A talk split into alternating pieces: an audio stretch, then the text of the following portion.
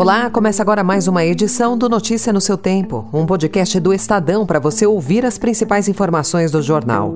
Esses são os destaques do dia. Polícia Federal mira a antiga cúpula do Gabinete de Segurança Institucional e do Comando Militar do Planalto por ato golpista. São Paulo vai reforçar policiamento em escolas e Estados Unidos propõe elevação drástica de produção de carros elétricos. Hoje é quinta-feira, 13 de abril de 2023. Estadão apresenta Notícia no seu tempo.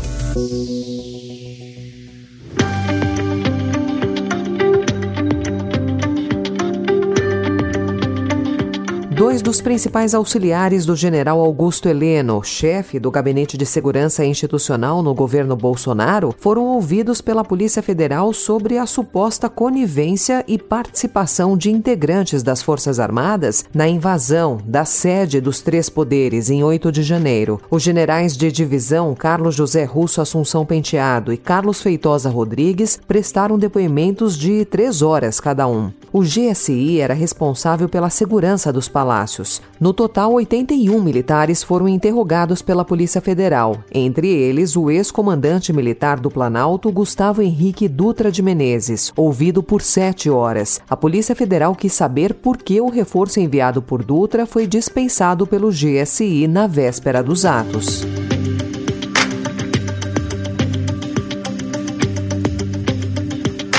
O presidente da Câmara, Arthur Lira, conseguiu formar o maior bloco parlamentar da Casa, com nove partidos e 173 deputados. O novo grupo será o fiel da balança em qualquer votação importante para o Palácio do Planalto. A composição foi anunciada ontem, um dia depois da instalação de comissões mistas para analisar medidas provisórias de Lula. O deputado Felipe Carreira será o primeiro líder do bloco, com um mandato de dois meses. Com um arranjo, Lira mostra poder em relação relação à governabilidade do presidente Lula. A coluna do Estadão mostrou que a presidente do PT, Gleisi Hoffmann, tentou dissuadir os aliados de aderir ao grupo até o último momento.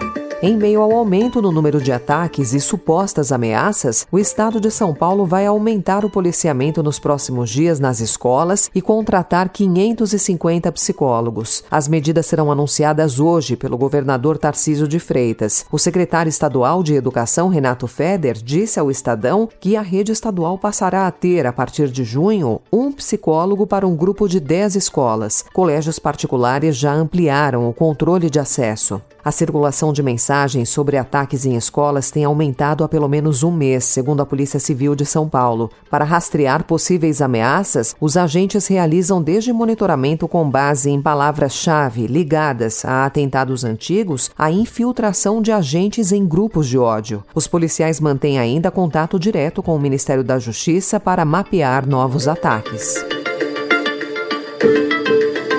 O Ministério da Justiça e Segurança Pública publicou na noite de ontem uma portaria em que cobra ações das redes sociais para impedir o compartilhamento de conteúdos digitais que façam apologias, ameaças ou incentivem ataques em escolas. Caso as plataformas se recusem a remover as contas ou mensagens, a empresa estará sujeita a uma multa de 12 milhões de reais ou ter a sua atividade suspensa no Brasil.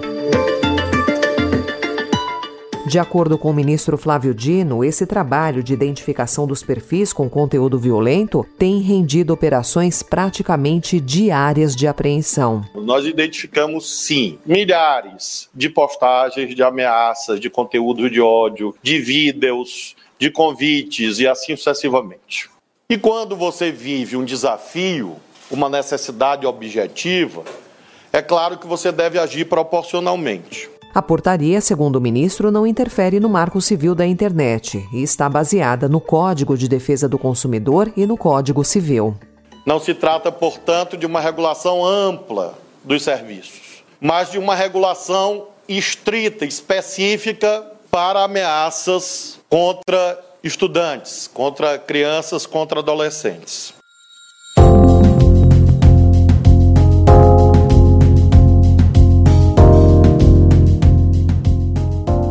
Os objetivos de Vladimir Putin ao invadir a Ucrânia, reduzir o déficit populacional da Rússia parecia um dos principais. O país vive uma crise demográfica desde o fim da União Soviética, mas se Putin vislumbrava ganhar mais habitantes com anexações de territórios, o resultado foi oposto. Hoje a economia russa tem uma perspectiva sombria, com fuga da mão de obra qualificada e a morte de jovens que poderiam estar no mercado de trabalho. Um levantamento da revista The Economist mostra que com a mortalidade durante a pandemia, as baixas da guerra e a fuga de cérebros durante a mobilização militar, a Rússia perdeu entre 1,9 milhão e 2,8 milhões de pessoas entre 2020 e 2023. Essa projeção não envolve o encolhimento natural da população.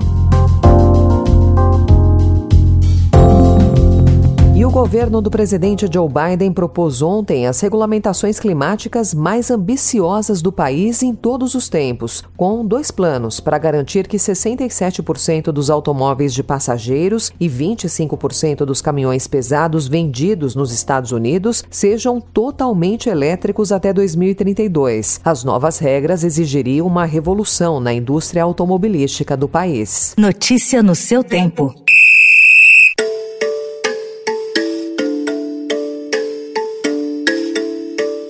No futebol, a CBF anunciou ontem as novas orientações de arbitragem da FIFA, com o objetivo de trazer mais transparência e justiça esportiva. As mudanças já em vigor incluem novos protocolos do assistente de vídeo de imagem e da análise da linha de impedimento, acréscimos no tempo regulamentar das partidas e atuação do goleiro em cobrança de pênaltis. Algumas das novas diretrizes já puderam ser observadas na Copa do Mundo do Catar. Snow glows white on the mountain not a footprint to be seen.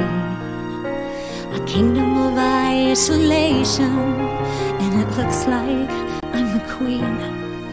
O público saudoso da animação Frozen vai poder matar a saudade da história das irmãs com o espetáculo Frozen in Concert, que estreia hoje no Parque Vila Lobos, em São Paulo. A produção inclui a projeção do filme num telão medindo 12 metros por 5, enquanto 67 músicos e 20 atores e cantores interpretam as canções sob regência de uma maestrina. O espetáculo fica em cartaz até o dia 23.